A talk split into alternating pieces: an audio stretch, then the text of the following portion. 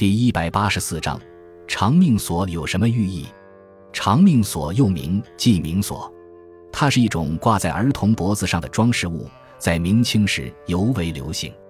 按照迷信的说法，只要配挂上这种饰物，就能帮小孩辟灾去邪，锁住生命。所以，许多小孩从出生不久就挂上了这种饰物，一直挂到成年。长命锁是由长命缕演变而来的。佩戴长命缕的习俗最早可追溯到汉代，在汉代，每逢五月初五端午佳节，家家户户都在门楣上悬挂五色丝绳，取辟邪纳福之意。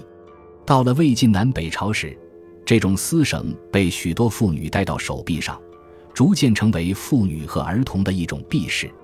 当时由于战争频繁、瘟疫灾荒不断，广大人民渴望平安。所以就采用这种佩戴五色彩丝的方式来辟邪去灾、驱病延年。这种彩色丝绳就是我们所说的长命缕。到了宋代，这种风俗不仅流行在民间，还传入宫廷。除妇女儿童之外，男子也可佩戴。长命缕的制作也渐渐变得复杂，除丝绳、彩线外，有的还会穿上珍珠等物。到了明代，由于风俗变迁。成年男女佩戴长命缕的风俗渐弱，通常只有儿童佩戴。